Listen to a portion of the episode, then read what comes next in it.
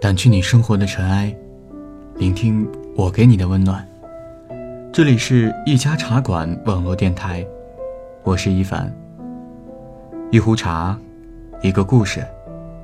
今晚，请让我的声音陪你入睡。今天晚上想给大家分享的这篇故事，源于我这两天看的日剧《非自然死亡》，我觉得感触很深。每一集都讲述了一个故事，很绝望，但是在绝望的过程里，又会给你希望。女主人公有说过这样一句话：“其实我们遇见了很多很多不开心，很难过，甚至无法继续生活下去的时候，我们不妨想一想，在这个世界上还有很多美食没有吃到。”我们还可以美美的睡上一觉，这就已经很好了。想分享这个故事给你们，希望告诉大家，生活再苦，但始终还有甜。我已经很久没有和他见过面了，但他依然活跃在我的朋友圈里。今天发一张草莓蛋糕的照片，明天又发了几句正能量的句子，后天。又见他跟朋友一起去自驾游，生活张牙舞爪，在他朋友圈里总是一片岁月静好的样子。曾经我羡慕他的生活，也偶尔打趣地说：“看你的朋友圈啊，觉得你才是真正的人生赢家。”他也习惯性的回复我几个搞笑的表情包。后来因为我工作忙碌，我们就没有再联系了。在我的印象当中，我觉得他的世界总是被快乐包围着。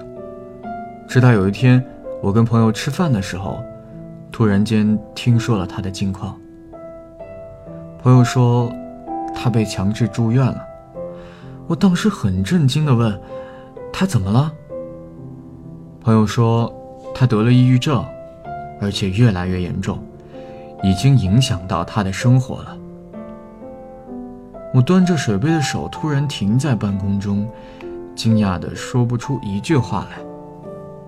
没想到是吧？我知道的时候也很意外。原来这么多日子以来，他都在强颜欢笑，只是我们谁都没有发现。突然一阵鼻酸。其实这件事对我的震撼很大，那也是我第一次发现，原来很多在人前开朗活泼的人。过得并不快乐，他们只是擅长假装，学会了利用微笑来作为自己的保护色。而在那些不为人知的深夜里，他们辗转反侧，失眠到凌晨。总有人说，你们现在的年轻人啊，就是太脆弱、太矫情，一丁点事儿就要哭天喊地，好像唯独你最惨烈。其实。真的不是的，没有人想要去阴郁的面对生活，他们偶尔抱怨，只是因为再也坚持不下去了。前阵子，一张名为《成年人泪点白皮书》的图片上了热搜，好多人看过后表示真实的扎心。图片里有两个圆形图，一个是痛哭时机，另一个是痛哭原因。让自己痛哭的时机太多了，可能是错过了最后一班回家的地铁，可能是电脑屏幕突然不亮了，可能是新买的雪糕掉在了地上，还可能是看到了一句特别有共鸣的句子。痛哭的时机这么多，可是痛哭的原因只有一个，那就是找到了想哭的借口。哭，是因为压抑太久。不想再隐忍，而不快乐也是因为隐藏了太多，不想做一个不动声色的大人了。我们所有看起来完好无损的情绪，真的会因为一个瞬间而彻底崩盘。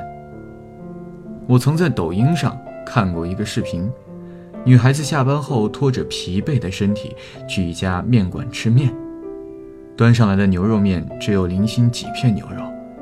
他沉默地吃完，却在结账时被告知，这碗牛肉面要三十块。那一刻，他所有的情绪彻底爆发，他哭着和老板争论，这碗面为什么那么贵。老板被他的举动吓了一跳，轻声问他：“姑娘，你是不是遇到了什么事儿？”其实他怎么可能只是因为一碗三十块钱的面而崩溃？他不过是在那个时机，终于找到掉眼泪的理由罢了。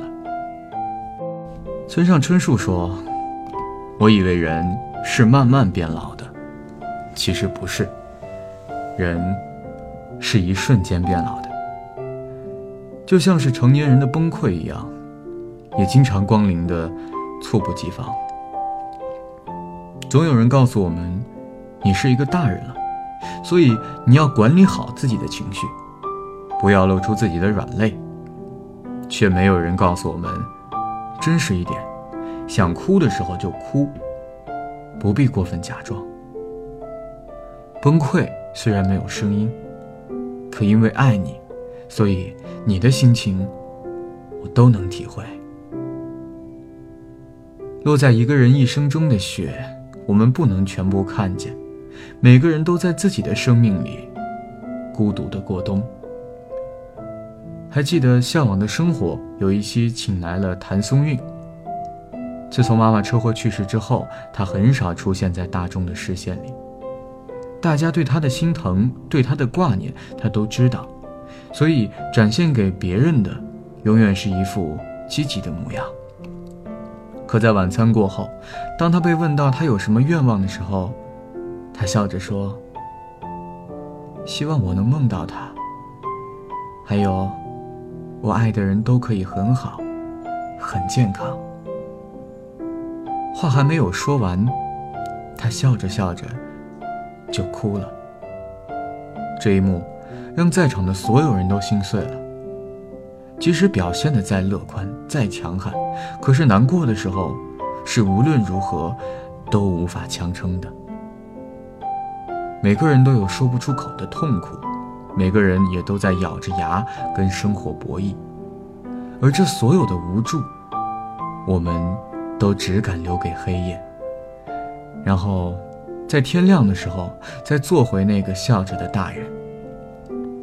我知道的，生活艰苦，也知道你曾一个人走了很多难熬的夜。所以，我真的希望以后的日子。你能不再假装，也希望能有一个人将你的情绪妥善安放，他会懂你的苦，让你原谅生活所有的刁难。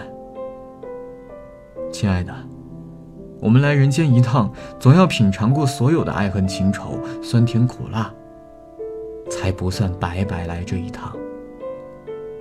苦也好，难也罢，都会过去。